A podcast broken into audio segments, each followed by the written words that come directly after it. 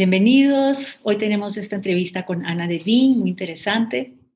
Vamos a hablar sobre los beneficios de la dieta keto y del detox del hígado, que el hígado es el órgano que además nos detoxifica el cuerpo. Y sobre todo es que he visto los efectos, sobre todo del detox, debo decirlo, o sea, de la piel y cómo se rejuvenecen las personas que hacen esta dieta. Siento que todos los detox en realidad son parte integral de este proceso de acercarnos al cuerpo, de cultivar nuestro bienestar y que son prácticas que muchas culturas tenían y que hemos perdido, pero en nuestros últimos años ha vuelto esta costumbre de detoxificar, de limpiar el cuerpo, de eliminar, ¿no? hacer dietas de eliminación. Y entonces vamos a hablar con Ana, que es una yogi, además tiene una historia de vida muy interesante, Ana Devin. Ella este, fue la primera maestra de Ashtanga Yoga, empezó a hacer eh, yoga al principio de los años 90 y luego en el 97 ya trajo el Ashtanga Yoga a México. Y los años 90 es como mi contemporánea, yo también empecé a meditar como en los años 90 y bueno, como dice mi, mi hija es del siglo pasado, ¿no? Pero esto es, esto es un largo recorrido de, de esta forma de vida, ¿no? Entonces hay en parte el yoga y, todo lo que nos lleva a esta búsqueda de bienestar, ¿no? Tanto en el cuerpo como después ya con, mente y cuerpo y alma, que es también la meditación. Aunque el yoga también es como esa unión, ¿no? Con nuestro espíritu. Es una forma de vida. Entonces, bienvenida Ana. Vamos a anclarte. Entonces, si quieres, em, empezamos con que nos cuentes un poco sobre ti. Ah, espérate. No, cambió ahora el esto. Hola, hola, ¿me escuchan? Sí, sí, hola. Hola, Ana. Hola, chicas. Hola, Ilana. Gracias por la invitación. Hola, buenos días. Hola, Viviana. Hola, María. Hola, hola, hola. ¿Cómo están? Bien. Si quieres, acércate un poco para que se, se, escuche bien, por lo que a veces con el...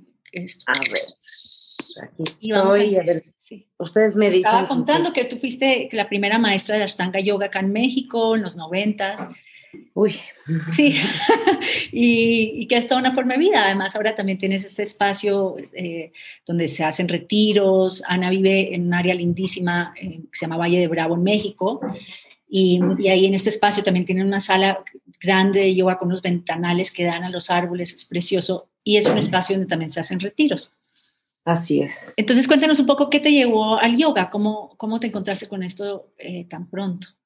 Ay, Ilana, bueno, pues sí, ya, ya pasaron muchos años, a ver si me acuerdo. Ay, sí.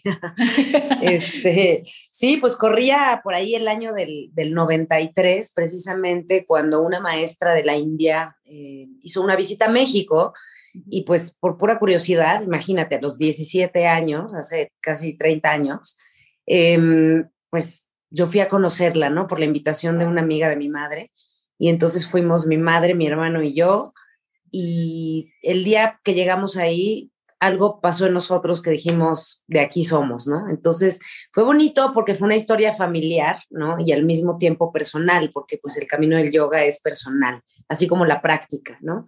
Ahora nos gusta hacer yoga en grupos y, y sentir como, como esta, esta energía del, del, grupo, pero yo siempre he dicho que, que la práctica de yoga, así como la de la meditación, que es lo mismo, eh, una más que una es en movimiento y otra es este, sentados, es muy personal. Es bonito sentir la energía del grupo, pero al final cada quien va arando su propio camino, ¿no? Su propia brecha y caminando a su propio ritmo, moviéndose con su con su propio su propia capacidad pulmonar a través de la respiración y estas cosas. Entonces, empezamos juntos en familia y pues yo de ahí este me seguí y efectivamente unos años después eso fue en el 93. En el 95 más o menos yo conocí a Larry Schultz, mi maestro de yoga Ashtanga de San Francisco. Lo conocí eh, no por buscar un maestro de, yoga dinámico, sino por, por azares del destino, por sincronía de, la vida, en un camión en, en Perú yendo hacia Machu Picchu, así como libro de la profecía celestina, ¿no? Un poco esos encuentros mágicos de la vida en un lugar mágico, en un momento mágico en donde me cambió la vida para siempre, ¿no? Absolutamente para siempre. Esa plática de, de estar hablando con el turista de al lado y bueno, que acabó siendo este, la piedra angular del cambio para bien en mi vida, ¿no? Entonces, a partir de ahí, ya con tres años de, experiencia en, prácticas de yoga que no tienen que ver con el ejercicio físico, porque ahora pensamos en yoga y pensamos en ponernos los pies atrás de la cabeza y posturas muy complicadas, ¿no? Pero en realidad la yoga eh, es una práctica que incluye al cuerpo, a la mente, al alma y que empieza por la meditación, ¿no? Yoga es una palabra en sánscrito que quiere decir unión. ¿Unión de qué? Unión de, de nuestro ser relativo con el ser absoluto, unión de nuestra mente, de nuestro cuerpo con nuestra alma, ¿no? Y unión de toda la conciencia. Entonces, eh, esa es la práctica de yoga. Y cuando yo empecé a ir al ashram, empecé a hacer prácticas más que nada de canto, de meditación, de trabajo desinteresado, estudio de las escrituras, pero no hacía hatha yoga, no hacía posturas de, de yoga, no hacía asanas, no me gustaban. Yo prefería ir al gimnasio. Entonces iba al gimnasio en el ashram y ya después meditaba y todo lo demás, ¿no? Pero cuando conocí a Larry, me gustó mucho porque la forma del, yoga ashtanga, que originalmente viene de una práctica de arte marcial, el Karali Payat del sur de la India, pues tiene una forma muy dinámica y muy disciplinada, que eso ha sido parte de mi carácter, ¿no? Este, yo siempre he sido muy atlética y siempre he sido muy disciplinada y me gusta, me gustan las metas, me gustan los retos, me gusta. Eh, fue un reto para mí, yo no podía ni tocarme los pies cuando empecé a hacer hatha yoga, ¿no? No podía ni. Y hacía tres saludos al sol y sentía que me perdía el aliento, a pesar de que había hecho mucho ejercicio toda mi vida. Entonces, eh, a esa edad se volvió un reto para mí, ¿no? Y dije, va, voy a intentarlo porque es dos en uno, ¿no? Es ejercicio para el cuerpo y ejercicio para la mente y para el alma también, entonces, venga. Y pues por ahí yo empecé y al año de practicar Ashtanga Yoga eh, by the book, así disciplinadamente como es, como lo marcaba la tradición, pues yo ya tenía una necesidad espiritual de compartirlo empecé a tener sueños, que estaba yo en el Estadio Azteca y, estaba lleno de gente haciendo saludos al sol y que yo tenía que, ¿no? O sea, era como una cosa. Sin embargo, yo venía de esta tradición como, ahora sí que valga la redundancia, muy tradicional de siempre en, en, este camino de lo sagrado y de respetar al maestro, de, de hacer las cosas con, con, su permiso, con su bendición, ¿no? Entonces, hasta que Larry no me, no me permitió, eh, yo no empecé a dar clases y eso fue en el 97, a finales del 97 que yo empecé a dar clases de, de Ashtanga y me tocó, me tocó, me tocó ser la primera maestra en México, aunque en mi nivel y yo también empecé a aprender junto con mis alumnos y fuimos creciendo. Al final, eh, con mi hermano y con mi pareja en ese momento, tuvimos cuatro estudios de Ashtanga Yoga en la Ciudad de México. Teníamos cientos de alumnos y eh, para algunos éramos una secta, para otros estábamos locos y éramos unos chavitos que no sabíamos nada, pero para la mayoría fueron pues unos años, años dorados de nuestra práctica de yoga, porque se hizo una comunidad bien bonita en donde pues enseñábamos y practicábamos una técnica pues tal cual era, ¿no? Entonces no había, no había pierde, había buenas intenciones y eso fue finalmente lo que hizo que el Ashtanga se desarrollara en este país, ¿no? Interesante, qué buena historia. Sí, recuerdo cómo empezó, eh, se empezó a oír del yoga en los noventas y, recuerdo sobre todo cuando Madonna, cuando murió Gianni Versace, su amigo, dijo, le hubiese venido muy bien el yoga y en ese momento yo vivía en París y busqué en las páginas blancas, que era el método ¿no? de la época, a ver qué yoga había y no había muchos estudios de yoga. Y fui, y sí tenía un poco ese feeling de, de, secta, de que estaban todos vestidos de colores de pastel, rapados, con el tercer ojo, ¿no? Y nada, compré unos libros y me fui. Yo, era como DJ rockera, vestida de negro, no estaba muy en mi medio, pero ahí empezó todo. Y, y, es curioso como, como se empezó a, difundir, y en realidad desde el principio del siglo pasado estaba, pero hubo este auge que, que, que empezó en realidad en los noventas. Sí. Y, y, entonces, ¿cómo, ¿cómo se relaciona esto ahora con el bienestar integral y la nutrición? Pues mira, yo creo, y básicamente ese es mi, mi entendimiento de, de la práctica de yoga, finalmente es una filosofía que nos integra como seres humanos, no está aislado el cuerpo de la mente ni del espíritu, somos un todo indivisible compuesto de estas tres partes, ¿cierto? Entonces, para mí el entender la espiritualidad, también incluyendo al cuerpo, fue, o sea, fue la epifanía de mi vida, ¿no? Porque uno hubiera pensado que, que la espiritualidad era nada más conectar con ese gran misterio, con esa gran energía y a veces eh, negar un poco también lo que es el cuerpo. Sin embargo, en el, en el camino del yoga y de mi maestra Gurumai, que fue la que, la que me abrió todas estas puertas, no nada más ella, sino su escuela, ¿no? Más que un ashram, yo lo considero una escuela, un gurukula, una escuela del maestro. El guru es el maestro y la kula es la escuela. La gurukula en donde había había profesores que venían de Oxford, de Harvard, de Berkeley, que nos daban pláticas sobre las antiguas escrituras, sobre todos estos conocimientos casi secretos, sagrados, ¿no? De la India. Y, y de pronto en el entendimiento, no nada más intelectual, sino físico y espiritual, de que nuestro cuerpo, nuestro cuerpo físico es el templo en donde nuestro espíritu y nuestra mente habitan. Y que por eso la importancia de esta trilogía, mente, cuerpo y alma, ¿no? El cuerpo es, el, es como el vehículo, es como el auto que te va a llevar de un punto A a un punto B. Y si tu auto está alineado, balanceado, tiene gasolina, tiene agua, anticongelante, este, bueno, pues te va a llevar eh, con mucha más seguridad a tu destino y, además, pues si está limpio y huele rico y traes buena música, pues el camino va a ser agradable, ¿no? Entonces yo veo así el cuerpo como el vehículo. Entonces, eh, en ese entendido, bueno, yo cuando, cuando empecé a hacer yoga, vaya, fue increíble porque el despertar fue tan, tan tan fuerte, tan abrupto, tan de un día al otro, que de un día al otro yo me volví vegetariana, por ejemplo. Casi sin cuestionármelo, ¿sabes? Fue como una cosa muy mágica. Digo, yo tenía 17 años, era joven, ¿no? Pero un día me desperté y dije, no quiero comer más carne, ¿no? Y fui vegetariana 18 años.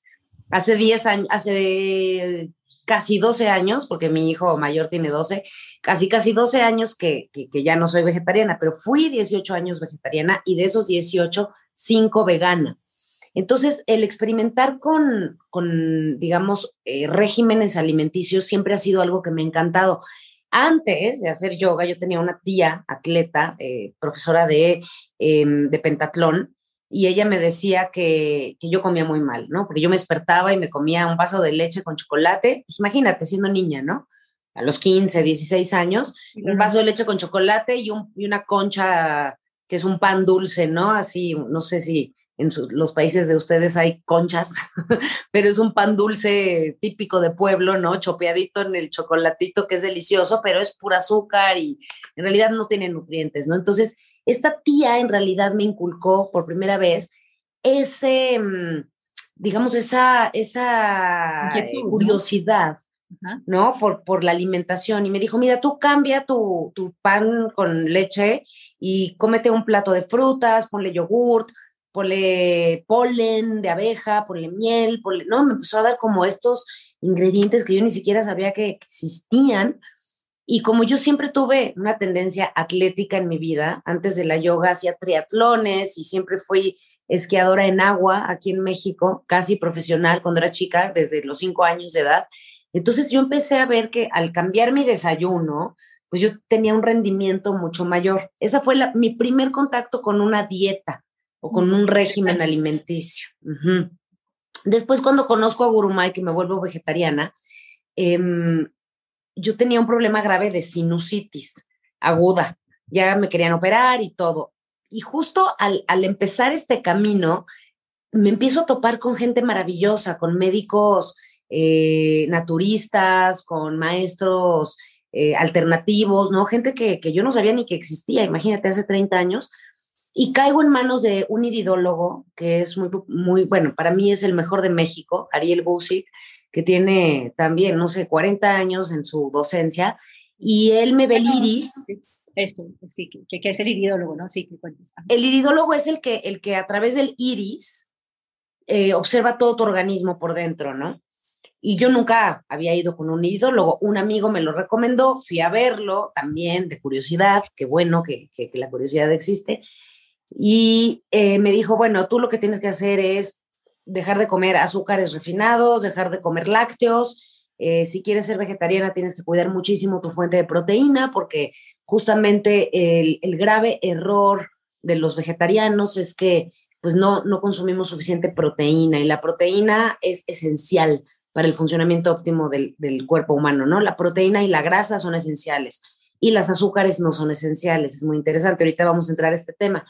Entonces, bueno, yo empecé desde muy temprana edad a, a, tratar de buscar la fuente de proteína vegetal pues más pura. En ese entonces yo conseguía proteína de hemp o de cáñamo en Estados Unidos, proteína de suero de leche y eh, espirulina, algas eh, como la clorela y la espirulina. Entonces, a través de eso yo fui como tratando de complementar mi dieta vegetariana y así me la llevé. Yo, yo, yo recuerdo haber sido como de las primeras también que llegaba con sus botes de superfoods, ¿no? De clorela, espirulina, hemp, incluso al ashram, ¿no? O sea, porque todo el mundo comía, pues lo típico que comen los vegetarianos, ¿no? Avena, arroz, frijoles, lentejas, con altísimo contenido eh, glucémico, pero sin proteína. Entonces, a mí me veía muy bien, me venía muy bien hacerme mis licuados en la mañana y, en fin, siempre tuve una pasión por, por experimentar con, con los alimentos. ¿No? Siempre.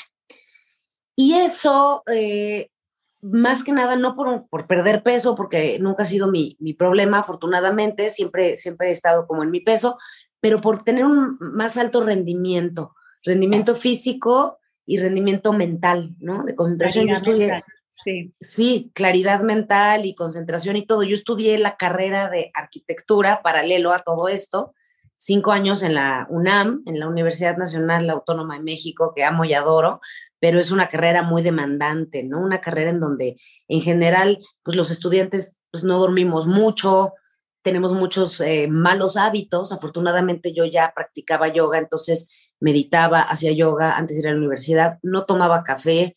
Eh, todos mis amigos se la pasaban tomando café, fumando cigarros, comiendo a deshoras, ¿no? Yo por lo menos ya tuve un orden ahí, entonces pasé una carrera muy buena, la verdad, con mucha concentración. Me encantó, me fascinó mi carrera y la hice con, mucho éxito académico también. Y creo que parte de, ello se lo debo a mi práctica, ¿no? A mi práctica de yoga, que obviamente venía acompañada de, toda esta conciencia alimenticia también. Este, pues así duré muchos años. Y cuando me embaracé la primera vez, eh, de repente un día embarazada me desperté y dije, me quiero comer una vaca. O sea, entera, me vale. ¿no? Entonces mi esposo me dijo, yo te llevo por una vaca, vamos por una vaca porque estás embarazada y tienes que cumplir tus antojos. Entonces fuimos por una vaca y me la comí y me cayó perfecto. O sea, era como, como si mi cuerpo me estuviera pidiendo esa proteína animal, ¿no? Y entonces empecé a comer carne y empecé a comer pollo y pescado y carnes blancas y carnes rojas y me empezó a caer muy bien. En realidad me sentí súper, súper bien. Y em, siempre con una conciencia como de nutrición, empecé a, tratar de equilibrar ahora en el marco de la dieta de la zona, eh, que es una dieta que trata de equilibrar proteínas, carbohidratos y grasas, que son los tres macronutrientes en iguales, digamos, cantidades o porciones y así me seguí muchísimos años, ¿no? Muchísimos años. Eh, nacieron mis hijos, eh, todo bien, y hasta hace más o menos cuatro, cinco años, yo empecé a sentir, este, como digo yo, como que me fallaba el, el, el internet, ¿no? me estaba fallando la señal, ya no podía concentrarme, empecé a subir de peso, no tenía tanta energía, este, sentía como más letargia, en realidad no había cambiado mucho de, mi dieta. Cuando me topé con, con una amiga que es muy precursora también en estos temas de nutrición y me dijo, estoy en cetosis, es lo mejor que me ha pasado en mi vida. Ella tiene, hoy en día tiene 53 años, y esto fue hace unos 4 o 5, haber tenido 48, 49, y yo la vi más guapa, más fuerte, más radiante que nunca y le dije, ¿qué estás haciendo? Pero me la topé, por ejemplo, en la calle, en un estacionamiento, ¿no? De, un lugar, y rapidísimo me dijo, no sabes, estoy haciendo una dieta increíble, como crema de cacahuate y aceite de coco todo el día. Y yo, ¿qué? ¿Qué me hablas? Le dije, te hablo, te hablo más tarde y me cuentas. Entonces le hablé por teléfono, me platica de esta dieta cetogénica. Y claro, como a mí me encanta investigar y soy bastante nerd en esas cosas, pues me puse a investigar todo lo que pude y, y rápidamente entendí entendí que, era esto del el estado metabólico de cetosis y me dieron ganas de experimentarlo. Y así lo hice. Para que entendamos si cetosis es de donde viene el nombre keto, o sea, es el... Sí, ahorita les, les platico bien. La cetosis, eh, sí, son, eh, es, la es cuando tu cuerpo entra en producción de cetonas. Las cetonas, que en inglés son ketones, que por eso la dieta keto, ketones, son producidas por el hígado y son em, las partículas metabólicas que van a procesar y a metabolizar las grasas en nuestro cuerpo y generan energía, mandan las señales al corazón y al cerebro de producir energía. Entonces, básicamente hay dos tipos metabólicos en el cuerpo humano que pueden existir nada más. O funcionas, o tu gasolina, digamos, tu combustible, es el azúcar o es la grasa. O sea, no hay de otra. Entonces, al entender yo esto, dije, bueno, siempre hemos funcionado con carbohidratos. Los hidratos de carbono, que son eh, uno de los tres macronutrientes, que son proteínas, carbohidratos y grasas, en general lo que pasa es que el ser humano, por la condición actual en la que vivimos, estamos muy expuestos a los carbohidratos, por así decirlo, ¿no? En, todo, en todos los productos que consumimos tienen azúcar añadida, eh, pan, eh, siempre hay alguna golosina, algún panecito, algún panquecito, algún producto que compramos en una tienda de la esquina, que básicamente son carbohidratos. Entonces, cuando tú no tienes conciencia de esto, creo que la tendencia es que haya un exceso de azúcares en el organismo humano. Entonces... noción de que siempre tienes que acompañar la proteína con el carbohidrato. El carbohidrato es como siempre está ahí y cuando quitas el carbohidrato te das cuenta que es tiene mucho más colores además la comida. Claro, no, y los carbohidratos, bueno, hay miles, obviamente hay como proteínas y como grasas, hay carbohidratos buenos, carbohidratos malos, proteínas buenas, proteínas malas, ¿no? Grasas buenas, grasas malas. Y, pero el carbohidrato en realidad, si no lo medimos o si no estamos conscientes de ello, es algo que tiende a ser protagonista en nuestra dieta, que a la larga trae muchos problemas de salud. Entonces yo quise experimentar, yo dije, a ver, voy a ver qué pasa en el entendido, y fíjate, este dato es interesantísimo, que dentro de la cadena alimenticia, otra vez repito, los tres macronutrientes, proteínas, carbohidratos y grasas, las proteínas, en cualquier libro de química o bioquímica lo vas a, leer, las proteínas son esenciales, las grasas son esenciales, pero los carbohidratos no son esenciales. O sea, a ti te pueden decir ahorita, nunca más en tu vida, jamás vas a probar un azúcar, un carbohidrato, llámese fruta, pan, tortilla, este, leguminosas, lo que tú quieras, que es lo que el cuerpo transforma en azúcar, y tú puedes vivir con todas tus condiciones perfectamente eh, de, de aquí al resto de tu vida si nunca vuelves a comer un carbohidrato, porque no son esenciales. Cuando nosotros quitamos la proteína o quitamos la grasa, entonces sí puede haber problemas de salud graves a largo plazo. Y eso es lo que pasa con muchos vegetarianos. Yo lo vi, yo lo vi en el ashram, en donde vivía mucha gente que llevaba 10, 15, 20, 30 años de ser vegetariana con problemas de salud, incluso de color, ¿no? Pálido, sin energía, con un problema ya de hígado o de riñones, ¿no? O de páncreas por el exceso de azúcar. Entonces, bueno, pues dije, voy a intentarlo. Ahora, dentro de esta dieta cetogénica dices, bueno, entonces, ¿qué es lo que quiere decir? ¿Que tengo que comer tocino y cerdo todos los días? No, no, para nada. De hecho, hay gente que es vegana o que es vegetariana y que está en cetosis. Entonces, para mí fue primero romper paradigmas mentales, porque seguramente ustedes también crecieron con su mamá y sus tías y su abuelita diciéndole, no comas grasa, mijita, la grasa es mala. ¿Y qué crees? Que lo que se ha descubierto es que la grasa en sí no es mala, sobre todo la grasa buena, de origen, o sea, una buena mantequilla o un buen ghee, un buen aceite de olivo, el aguacate, eh, las nueces, las aceitunas, en fin, toda esta gama de grasa buena no es que sea lo que, lo que perjudica a nuestro organismo. Lo que es malo es la combinación de esas grasas con los carbohidratos, ¿no? O también lo que se llama, bueno, aquí en México le llamamos las fritangas, ¿no? Algo que hierve, hierve, hierve, hierve en, en, la grasa, en el aceite, eso se vuelve saturada, grasa saturada y puede llegar a bloquear las arterias, ¿no? Pero lo que es la grasa, la grasa buena, la grasa vegetal buena, como el aguacate, decías, como las aceitunas o las olivas y sus aceites y derivados, es de lo mejor que le podemos hacer a nuestro sistema nervioso central y a nuestro cerebro. Entonces, al cambiar de combustible, volvemos al, mismo concepto del auto, ¿no? Del vehículo. Es como aquí en México tenemos la Magna y la Premium, ¿no? Si toda tu vida tu, coche ha funcionado con Magna y un día lo cambias a Premium, pues va a haber un ajuste. Siempre hay un ajuste cuando cambiamos el combustible del coche. Entonces son dos o tres días en donde tu organismo dice, ah, caray, las células dicen, ¿qué onda? ¿Qué onda? ¿Qué está pasando? No tengo el azúcar que tenía siempre. ¿Y ahora qué voy a hacer? Va a las esquinas más recónditas de tu organismo, las células se termina el azúcar en dos o tres días. Se llama, ese es un proceso que llamamos en, este, en este mundo, digamos, de la cetosis, el, la keto adaptación, porque son dos o tres días en donde tu organismo se termina el azúcar y empieza a consumir la grasa. Empieza a consumir la grasa de tu cuerpo para alimentar el sistema nervioso y el cerebro. El cerebro está hecho de grasa. Entonces, dentro de más o menos una semana que cambias tu, combustible, tu alimento base, empiezas a sentir los beneficios físicos y mentales, ¿no?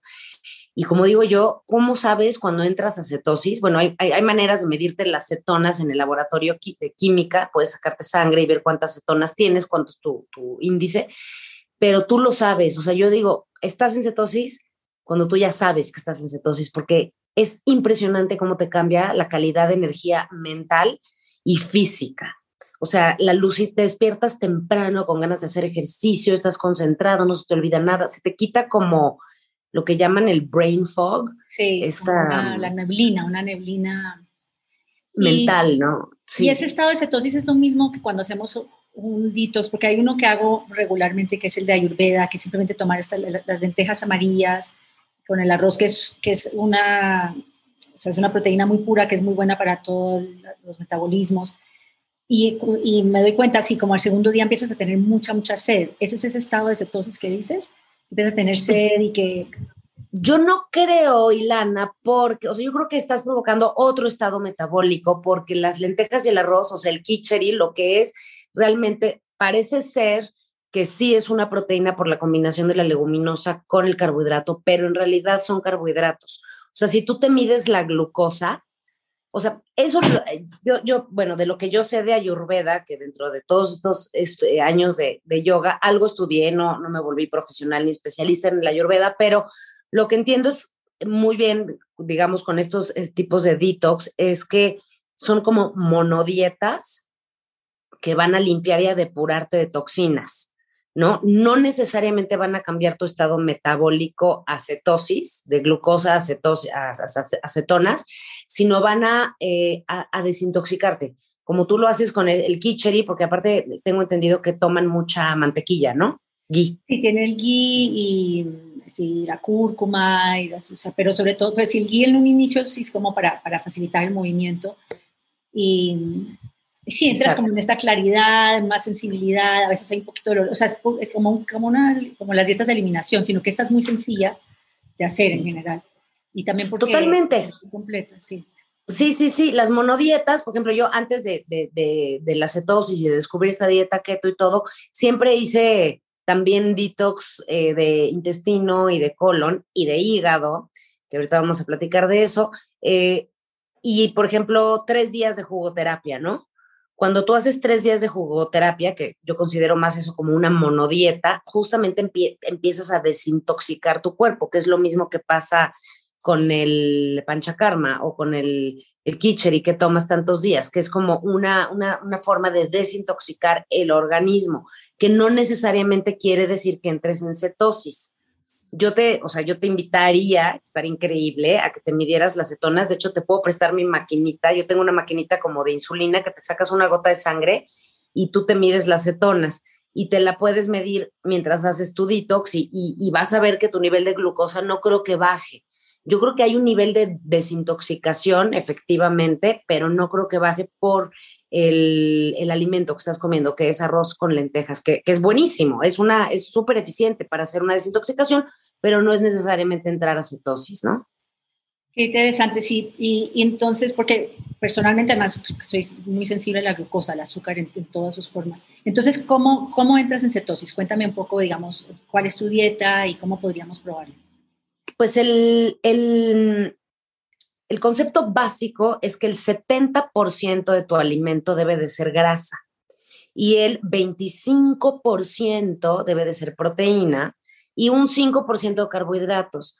Pero ese 5% realmente es pues muy mínimo, ¿verdad? Es, por ejemplo, yo me como dos o tres veces a la semana un platito de frutos rojos, porque la fruta tiene altísimo contenido glucémico, ¿no? Para mí, como te digo, fue romper con paradigmas mentales, o sea, viviendo en México, en estos lugares de Sudamérica, en donde tenemos acceso a la mejor fruta del mundo, para mí sacrificar mi plato gigante de fruta en la mañana era imposible. Yo, o sea, realmente tuve que romper con un paradigma mental de decir, no, no puede ser, o sea, fruta no puedo dejar de comer, ¿no? Entonces, un día me, mido la glucosa antes de la fruta y después de la fruta y hace cuenta que me había comido dos sneakers, sea, dos chocolates de la tiendita en cuanto a contenido glucémico. Obviamente la fruta tiene vitaminas y tiene fibra y tiene muchas otras y minerales y otras cosas, pero eso, las vitaminas y los minerales que son básicos para una dieta cetogénica, lo saco y en general se sugiere sacarlo de las verduras. Entonces, yo consumo entre 6 a 8 tazas de verduras verdes al día, hojas verdes, hojas de eh, espinaca, de lechuga, de cale, de betabel, berros, arúgula, eh, perejil, cilantro, albahaca, todas las hojas verdes que te puedas imaginar que tienen una cantidad de nutriente y de fibra que menospreciamos. No sé por qué hay como una mentalidad general en nuestra sociedad de, ay, no me gusta la ensalada, ¿no? Y realmente es de lo más nutritivo que hay para el organismo. A partir de cierta edad, además, a partir de los 35 años más o menos, los micronutrientes son mucho más importantes que los macronutrientes. O sea, nuestra dieta base son los macronutrientes, ¿no? Pero los micronutrientes, que son eh, los minerales, las vitaminas, los probióticos y las enzimas digestivas, tenemos que eh, ver también de dónde los vamos a sacar. Entonces, por ejemplo, las verduras verdes, todo lo que te pueda, o sea, tú te vas al mercado y todo lo que sea verde y blanco lo puedes comprar en las cantidades que quieras y eso que es, la base de tu, no te digo que tenga una dieta plant-based, pero, o sea, la mayoría de lo que como es verde. Y me como un pedacito bastante moderado de proteína en el desayuno y en la comida, ¿no? Que puede ser huevo, puede ser queso, puede ser pollo, puede ser carne, puede ser pescado, puede ser tofu, según las preferencias ya personales, ¿no? De cada quien. El queso va bien dentro de este régimen. El queso, el queso es perfecto. El queso es pura grasa y proteína, que es lo que queremos realmente. Lo que no queremos es azúcar. O sea, el azúcar se empieza a volver así como el peor de los enemigos, ¿no? y en realidad lo es, o sea, yo, es increíble, yo, es que con todo esto realmente, de repente también digo, ¿cómo podemos premiar a los niños con una paleta, ¿no? O sea, con veneno procesado, o una paleta con colorantes artificiales, saborizantes artificiales, azúcar refinada, conservadores, una cantidad de porquerías, ¿no? O sea, como mis hijos me oyen hablar y dicen, es que sí, ese tiene colorantes artificiales, saborizantes, y me dicen mis hijos horrorizantes, ¿no? Porque me ven así horrorizada, ¿no? Y en realidad yo sin, sin ser súper estricta ni para nada, este, digamos, boicotear la infancia de mis hijos ni nada, pero en lo que es aquí en mi casa no hay dulces, no hay golosinas, no hay refrescos, no hay azúcar refinada, nunca ha habido. Entonces, si no hay, los niños no te lo van a pedir. Si van a una fiesta infantil, me vale, que se vayan a la piñata, que agarren sus dulces, que coman pastel, está bien. Ellos mismos van sintiendo que no les gusta y tienen 10 eh, y casi 12 años y mis hijos son de, se comen dos dulces y ya no quieren más, ¿no? O prueban un pastel y dejan la mitad porque automáticamente su cuerpo lo rechaza, se empalagan, ¿no? Entonces creo que son, son realmente buenos hábitos que podemos inculcarle. Hace no mucho una alumna mía me decía, es que estoy desesperada, no sé qué hacer porque mi hijo de 11 años se encierra en su cuarto y se come todas las golosinas y todas las papas y todas las galletas y todos los dulces y estoy desesperada porque pues ya está empezando a tener obesidad y no sé qué hacer. O sea, no es normal que tenga 11 o 12 años y tenga 8 kilos de más o 10 kilos de más, ¿qué voy a hacer? Entonces, pues mi, mi reflejo con esta persona fue decir, bueno, pues tu hijo de 11 años va y se come esas cosas porque las encuentra en su casa. ¿Quién hace el súper? ¿Quién compra esas cosas en tu casa, no? Tenemos que hacernos responsables como madres de familia también de lo que les estamos dando a nuestros hijos, ¿no? Si en tu alacena hay galletas, y hay chocolates, y hay pastelitos, y hay refrescos, y hay golosinas, los niños van a ir y las van a buscar. Mis hijos van a la alacena en mi casa, sacan unas macadamias, unas nueces, unas aceitunas y ya se aburrieron, ¿me entiendes? Ya mejor se ponen a hacer otra cosa. Entonces, también lo que tú les estés dando, ¿no? Y yo, yo lo, lo hago porque así crecí también, ¿no? Mi mamá sin tener una conciencia nutricional ni naturista ni nada, ella nunca compraba golosinas ni sodas o refrescos o gaseosas o no sé cómo le digan en sus países, pero en realidad eso es, es algo con lo que yo también crecí y que claro, cuando pude, cuando me daban 20 pesos para el recreo en la escuela, me iba a comer mis chocolates y mis cosas. Y claro, hay un momento como de rebeldía en la vida, ¿no? Que es normal y hay que pasar por ahí. Y con el tiempo, pues regresé a estos buenos hábitos, ¿no? Entonces, pues sí, creo que... Es un tema muy importante en México, para los que no están acá, porque México creo que es el país número uno en obesidad infantil ahora. Y es terrible la cantidad de casos de diabetes y, y viene justamente de eso, de, de la cantidad de azúcar que tienen, pero, o sea, es una cosa espantosa. Todos estos como los alimentos a los cuales tienen muy fácil acceso los niños y, y bueno, viene un problema de educación de, y de alternativas, ¿no? Pero, pero sí es un... Sí, es triste, es triste decir que somos el primer país con, eh, em, con diabetes y con obesidad en, en el mundo y, y, que además es por, por una cosa cultural, ¿no? Por una forma de educación en donde desgraciadamente al perder también, al perderse las culturas, se va perdiendo pues parte fundamental de la cultura que es la alimentación o la gastronomía, ¿no? Ahora no comemos casi, la mayoría de la gente, también por, por, por problemas de, de, de, recursos, del sistema como está y todo, en vez de consumir alimentos, consumimos productos, ¿no? Fíjate la, sí, la diferencia entre un producto, algo que viene enlatado, embotellado, embolsado, empacado, a un alimento, que es una verdura que compras en el mercado y la cocinas, ¿no?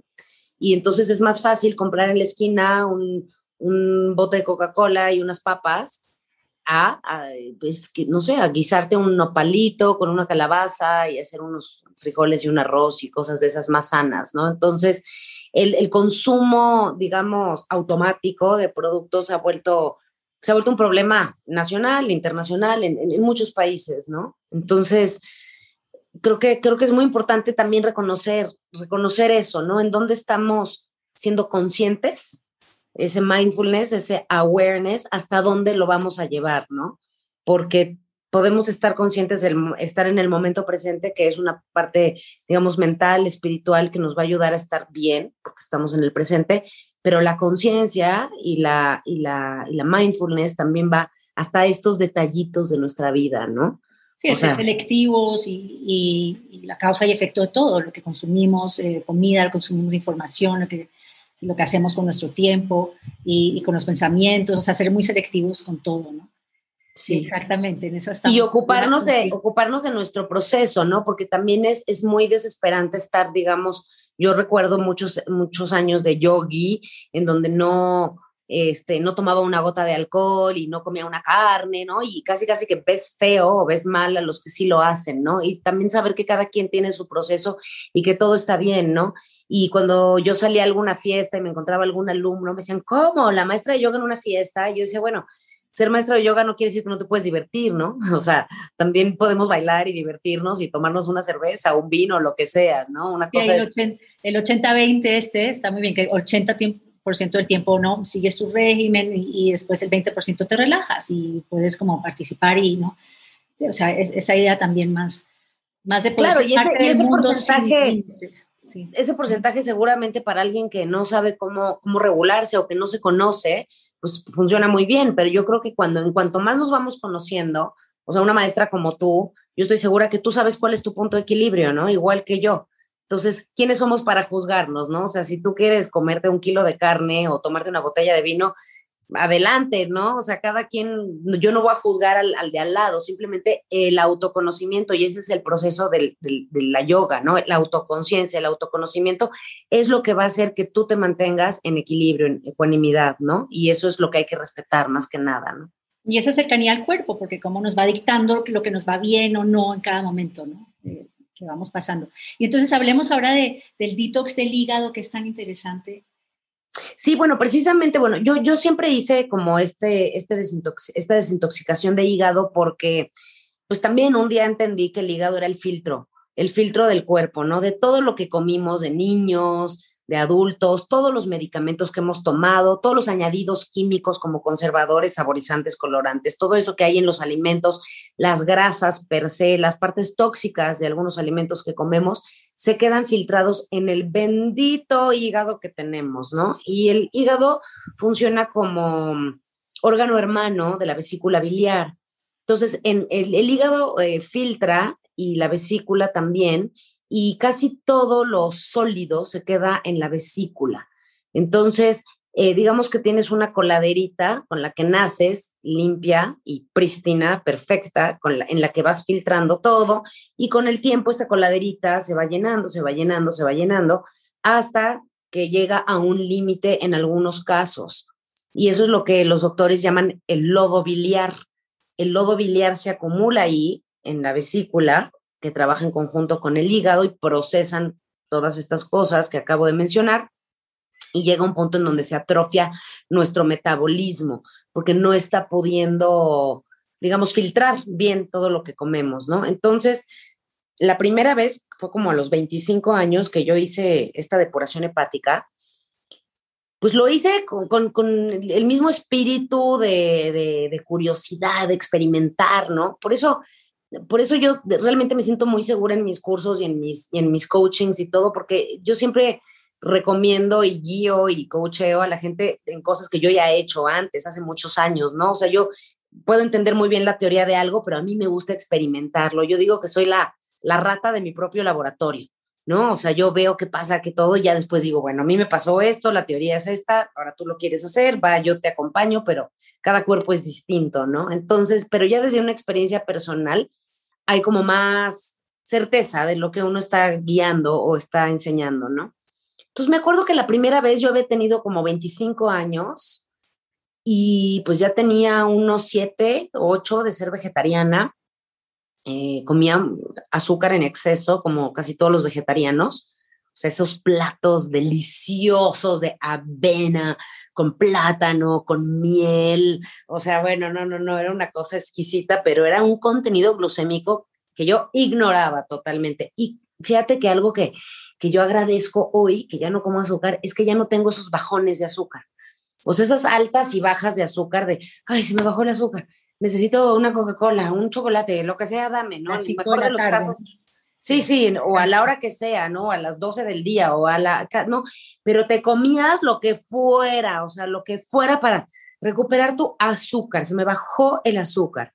Eso ya no es parte de mi vida y no sabes la libertad que siento. O sea, nunca más se me ha vuelto a bajar el azúcar porque, ¿qué crees? Que no tengo azúcar en el cuerpo. Entonces, no tengo azúcar que se suba ni que se baje. Eso es una maravilla, ¿no? Bueno, entonces, claro, yo con tanto contenido de, glucémico que tenía mi organismo y estas dietas, pues hábitos malos en mi adolescencia y todo, me hago la limpieza hepática y expulso 150 piedras de la vesícula biliar el último día en el protocolo este y yo me quedé impactada. Yo decía, pero ¿cómo? Si yo medito diario, hago yoga diario, soy vegetariana, tengo siete años en esto, o sea, no puede ser que esto esté saliendo de mi cuerpo, o sea, no es normal, ¿no? Y pues así es, así es, no nos imaginamos lo que está atorado ahí en la vesícula ni en el, ni en el hígado. Y es como realmente agarrar la coladera y voltearla y hacerle así y de repente ver estos como chícharos color verde negro que salen de tu cuerpo, que, pueden ser, o sea, décadas, décadas de toxinas almacenadas ahí.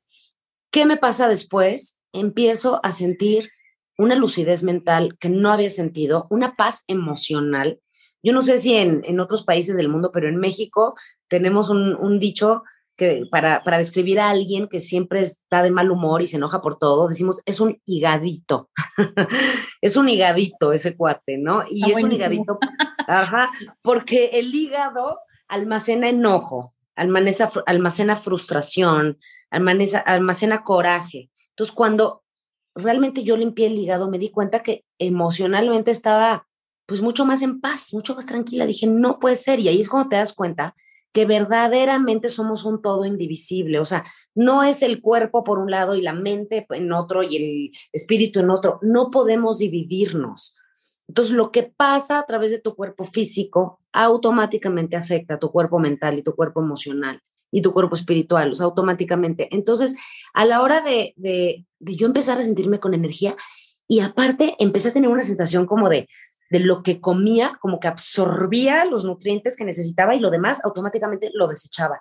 O sea, una digestión impresionante, un desecho de toxinas impresionante, iba al baño de los dos, o sea, impresionante, o sea, tomaba agua y luego, luego iba, como que todo se empezó a agilizar porque la coladera estaba limpia. Entonces, al poco tiempo, como a los seis meses, lo volví a hacer y me quedé con ese hábito de hacerlo como cada ocho meses, cada diez, cada año, y ahora que, que, que, nos vimos, Ilana, el año pasado, pues yo ya yo tenía como cuatro años sin haberlo hecho. Y con esta dieta cetogénica, con alto contenido de grasa, pues era urgente, ¿no? Y justo por eso fue el cambio que volví a experimentar, o sea, para que vean que no es nada más la primera vez, o sea, cada vez que nos limpiamos el hígado hay un efecto benéfico, ¿no? En el organismo. Entonces, después de cuatro años... Les veías la piel, los ojos, pero es una cosa, o sea, he hecho muchos detoxes, o sea, bueno, muchos, uno al año también, o cada seis meses, y sí, tú lo ves en la piel, pero, pero tenían un brillo especial, que dices, o sea, esto sí te está limpiando muy profundamente. Y es, y es un régimen muy difícil, como, o sea, es estricto, porque lo que pasa a veces es que eso, necesitamos como 10 días de, no, no, o sea, un poco aislados, ¿cómo, cómo funciona? Sí, no, no hay que aislarse, no hay que aislarse para nada, eh, salvo el primero y el último día. ¿Por qué? Porque el primer día hay una purga, una purga intestinal y, colónica fuerte que se hace a través de sales y, estas sales, que son muy buenas para limpiarnos, tienen una tendencia a levantar nuestra presión arterial. Entonces, cuando tomas demasiada sal y se te eleva la presión, pues lo más recomendado es quedarte en casa y cerca de un baño. Entonces, el primer día haces esta limpieza colónica y em, intestinal y después hay que mantener eh, seis días de dieta vegana y hay que tomar eh, ácido málico. El ácido málico lo podemos conseguir en alguna droguería antigua o una farmacia tradicional en polvo o también se puede sacar del jugo de manzana. Las manzanas, eh, la fruta tiene un contenido, un, ingrediente que, es la pectina. Y la pectina es lo, que más ácido málico contiene en el mundo vegetal. Entonces, la manzana es la fruta que más pectina contiene, por lo tanto, la que más ácido málico contiene. Entonces, hay que tomar un litro de jugo de manzana al día, que yo en aquel entonces pues, no tenía problema porque comía mucho azúcar y no sentía la diferencia. Hoy tomo un litro de jugo de manzana y yo creo que me voy al hospital, o sea, no podría de la cantidad de azúcar que es. Entonces, hoy yo lo hago con el ácido málico este, en polvo, más bien. Y el ácido málico, la pectina, durante seis días que se toma, tienen eh, la, la, función de ese lodo biliar del que estábamos hablando, eh, fragmentarlo. En vez de que sea un lodo, como que lo cortan. Es como cuando a la leche le pones limón y se corta. Así, la pectina con el lodo biliar hace que se hagan estos como chicharitos, que se fragmente. Para eso se dice necesita un mínimo de seis días, para que el último día, a través de otro protocolo de tomas, de sales, con un horario definido y tal, tal, tal, puedas expulsar esas piedras de la vesícula biliar. Entonces, en realidad, ese último día que vas a necesitar estar en tu casa y al baño, y el primer día son los dos únicos que hay que estar en casa, sí es importante, por ejemplo, yo escojo sábados, porque en realidad entre semana yo ando del tingo al tango con los niños, entonces el sábado me queda muy bien, o un domingo, en donde puede estar todo el día en casa. Entonces empiezo un domingo y termino un domingo, o empiezo un sábado y termino un sábado. Y toda la semana, pues dieta vegana, vegana, vegana, vegana, completamente, ¿no? Este, ningún derivado animal, ningún animal, eh, baja en grasas y tomando el ácido málico. Entonces tú puedes continuar con tu vida, eh, obviamente con la conciencia de que estás en un proceso, estás en un momento de, desintoxicación también y eh, dándote el espacio para hacer este procedimiento o este protocolo final en donde pues algunos dicen que es como una cirugía de la vesícula, ¿no? Hay gente que, los doctores cuando ven la vesícula llena de lodo, te dicen, hay que operar tenemos que quitar la vesícula, ¿no? Porque no saben cómo, los médicos no saben cómo limpiarla con, con, estos procedimientos naturales. Obviamente esto es un procedimiento naturista alternativo, ¿no? Cualquier médico seguramente de bata blanca me diría que estoy loca y que me, me demandaría, ¿me entiendes? Pero hay millones de personas que han hecho esto, incluyéndome a mí, y que han tenido resultados maravillosos, incluso de evitar cirugías, ¿no? Cirugías de extraer un órgano. O sea, imagínate que te quiten un órgano. Hay mucha gente que no tiene vesícula por esto. Sí, y, sí es algo que siento que como que vas oyendo a medida que nos hace mayor, ¿no? El cuento de se la atoró la piedrita y es súper doloroso cuando esas piedritas empiezan a tratar de moverse y no pueden moverse. Sí. Y, y sí tiene todo el sentido del mundo de purificar. Y es que estas dietas de eliminación como forma de vida y esto, es una, esto fue el primer detox, yo creo que este, no sé por qué en distintas partes del mundo es muy conocido, ¿no? Este procedimiento. Entonces, sí. Y sí tienes, tiene sentido lo que dices, de que con el tiempo y con la edad, ¿por qué? Pues porque este filtro que está ahí virgen cuando nacemos, pues entre más tiempo, pues más cosas se van filtrando ahí, es lógico, ¿no? O sea, si empezamos a temprana edad, mejor, pero nunca es tarde para limpiar la coladera, ¿no? Sí. me encanta cómo suena así, total, hay que limpiar esa coladera. Pues me encantaría que en algún momento organicemos un grupo con, con las del curso, ¿no? Y viendo ahora que no es tan, tan, tan extremo, ¿no? Porque hay otros detoxes que sí son muy... Bueno, y de por sí esta dieta, pues, o sea, cuando hacemos la depuración, pues sí estamos más tranquilos, intentamos dormir un poco, o sea, no, no, no tener una vida demasiado agitada. Sería, bueno, ya lo, lo, veré con el grupo, tal vez en algún momento este verano, en julio o agosto, ¿no? Que nos organicemos. ¿Cuántas, ¿cuántas personas son en tu grupo, Ilana? Son como 30, pero hay unas que están más activas, otras que lo ven más grabado, o sea, pero en el verano, en agosto, digamos, porque hay bastantes que están en España, es un momento donde la, la gente en general pues está de vacaciones, ¿no? Bien, y, y, están en todas partes del mundo, España. Ustedes son argentinas, ¿verdad? Ay, de... Mm, española. Ah, española, muy bien. Sí. María Rosa está... Yo soy argentina. Es. Por ahí escuché un acentito argentino. sí, sí, sí. Entonces ahí tenemos ahora Barcelona, Madrid y Colombia, que también está viendo Madrid, Argentina, México. Em, ah, pues yo con mucho gusto de, de, guiarlas desde aquí, porque es algo que se puede hacer en casa, no tienen que venir aquí a, a este bosque mágico. Hay gente que sí viene aquí a hacerlo porque les encanta que yo les cocine y todo, pero podemos hacerlo, podemos hacer un paquete para el grupo y también podríamos así también hacer como centralizar, digamos, todas las preguntas y el seguimiento, porque pues darle seguimiento a 30 personas es humanamente imposible, ¿no? Así, a una por una, pero como juntar un centro de preguntas y respuestas y ahí una vez al día contestar dudas y estar ahí, yo creo que podría funcionar muy bien. Sí, y algunos se apuntarán, otros no, pero yo creo que, o sea, sí me parece, me parecería muy lindo hacerlo juntos y justamente como llevamos mucho tiempo meditando, sentir esa diferencia, porque sí, sí es algo que, y, tiene su proceso, ¿no? O sea, esa gran sensibilidad, gran claridad también a veces trae como emociones que salen, ¿no? Hasta la piel a veces como que se nos, o sea, salen cosas, se, limpia la piel, salen emociones, ¿no? la piel es impresionante, hasta manchas. Total. Sí, sí, sí y es parte de esto, de, de, de, acercarnos más profundamente al cuerpo, o sea, de afinar ese instrumento que es el cuerpo. ¿no? Que, siento que aquí estamos como llevando esa, esa atención a estar más a la escucha, a, guiarnos también por nuestro interior. Y, es este proceso, como de afinar esa atención, esa conexión, y también nos mantiene sanos, nos mantiene sensatos, ¿no? Y nos mantiene sanos porque estamos muy conectados con lo que vamos necesitando en cada momento, ¿no? Em, y sería muy lindo sí que lo hiciéramos. Bueno, entonces, ¿tienen preguntas para Ana? Este, qué, lindo como nos compartiste todo este conocimiento con tu historia personal y lo tienes tan claro. Es muy interesante escucharte, Ana. Con mucho gusto.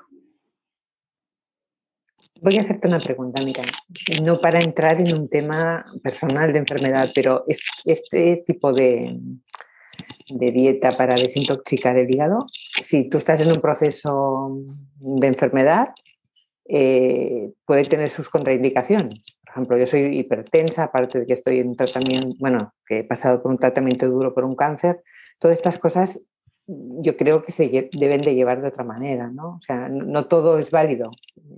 Pues sí, depende también si estás actualmente tomando muchos medicamentos, porque un poco la, la, mm, la, indicación es suspender todos los medicamentos esa semana, ¿no?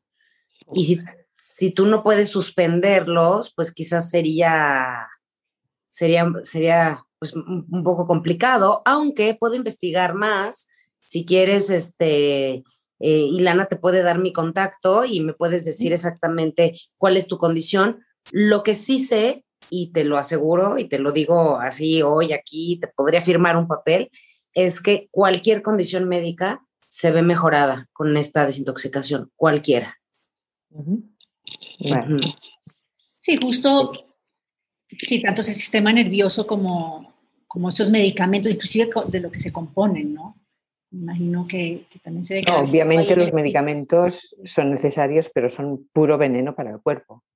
Por eso lo que te digo, tú puedes, o sea, si pudieras hablar con tu médico y, por ejemplo, pausar seis días y después retomar, sería lo ideal.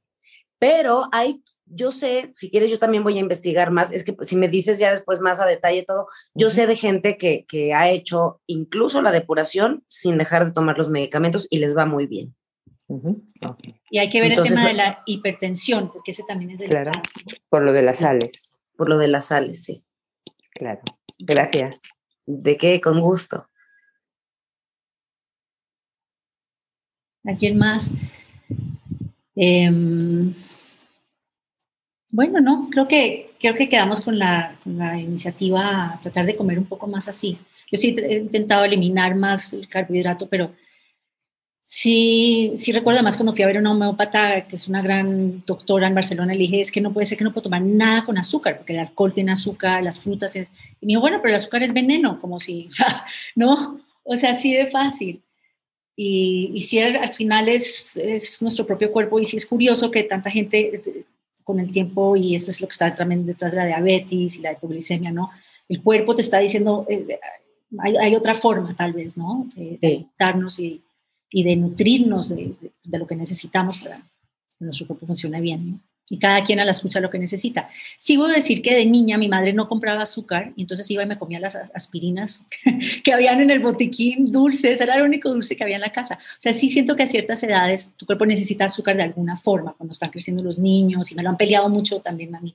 Y, yo lo veo en el niño adolescente que está creciendo mucho, ¿no? O sea, que, que no, nada es tan absoluto, ¿no? Que creo que, que también, eh, o sea, sí. no, yo, el, el, el, consumo, el consumo de carbohidratos, digamos, sanos, en sus cantidades limitadas, es obviamente, pues está bueno, pero es que el problema es que de repente es el chocolate, el helado, el panque, el pan con miel, el pan con Nutella, ¿no? Entonces ahí sí, aguas, porque sí se puede provocar también un, un desequilibrio en el organismo que después, después puedes eh, tener algún problema, ¿no? Sí, es muy interesante cuando uno no toma azúcar, que sí es como una droga. El día que te comes un chocolate, que además uno lo siente que es cuando uno está trasnochado, que es ahí cuando más quieres, al día siguiente tu cuerpo te lo pide. Es como un cigarrillo. O sea, es una droga, es increíble como en ese aspecto. Y entre más tomas, más tu cuerpo te lo pide. Es una gran adicción, efectivamente. Y ahí como la, emocionalmente también, a veces no, no, vas a tomar ese dulcecito para subirte el ánimo, o sea, cómo relacionamos las cosas.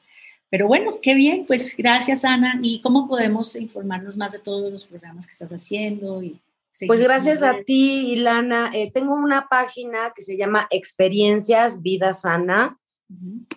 Si se quieren registrar ahí y ver qué, qué hay, tengo un curso que para mí es mi curso estrella, que se llama el Health Reset, que es un reseteo de salud con toda una... Eh, digamos, explicación de ocho días de, lo que está compuesto nuestro ser y nuestra salud, por lo tanto, todo este concepto de mente, cuerpo y alma dentro de un marco de ciclos, ritmos y dosis. Ese es mi, ese es mi curso. Entonces, para entender cómo los ciclos de la vida, los ritmos que tenemos y las dosis este, van a realmente afectar de una manera positiva o negativa nuestra salud y cómo podemos alinearnos. Ese es el curso que tengo ahorita. Estoy acabando de editar mi curso de 15 días de keto. Ha sido, ha sido un, proceso un poco largo, pero ahí va. Y bueno, cualquier pregunta o coaching personal que quieran, pues con muchísimo gusto a través de mi página de Instagram, que es mm, como mi nombre, pero en vez de Ana Desvignes es Anita, Anita Desvignes. Ahí me pueden mandar un mensaje directo y, y con gusto les contesto y seguimos platicando. Muy bien, entonces es experienciasvidasana.com, que es además este rancho de las experiencias y los retiros, y Anita Desviñes, me hace gracia porque es en francés, ¿no? Que le dices así. Así Eh, es. Y también lo ven en los stories, ahí, ahí está, pueden encontrar el link. Pues qué, qué gusto escucharte, gracias por compartir con nosotros tu conocimiento. Muchas gracias. Dejaste muy motivada, Ana. Y vamos a organizarnos para hacer entonces este programa juntas. Muy Con bien. mucho gusto, cuando quieran. El día de mañana se organizan y las recibo aquí en este paraíso. Sí, Miren nada más qué bonito está aquí Oh, el precioso. bosque. Y el camino, qué poético. Qué belleza. Un respiro de aire puro para todas. Total. Sí. ay, qué- Gracias. Gracias a ustedes. gracias. Ya viajamos contigo ahí. Muy interesante. Qué bien. Para Gracias. servirles. Hasta pronto. Gracias. Gracias. Gracias. Chao. Gracias, Ilana. Gracias. Gracias, Ilana. Gracias. Un gusto.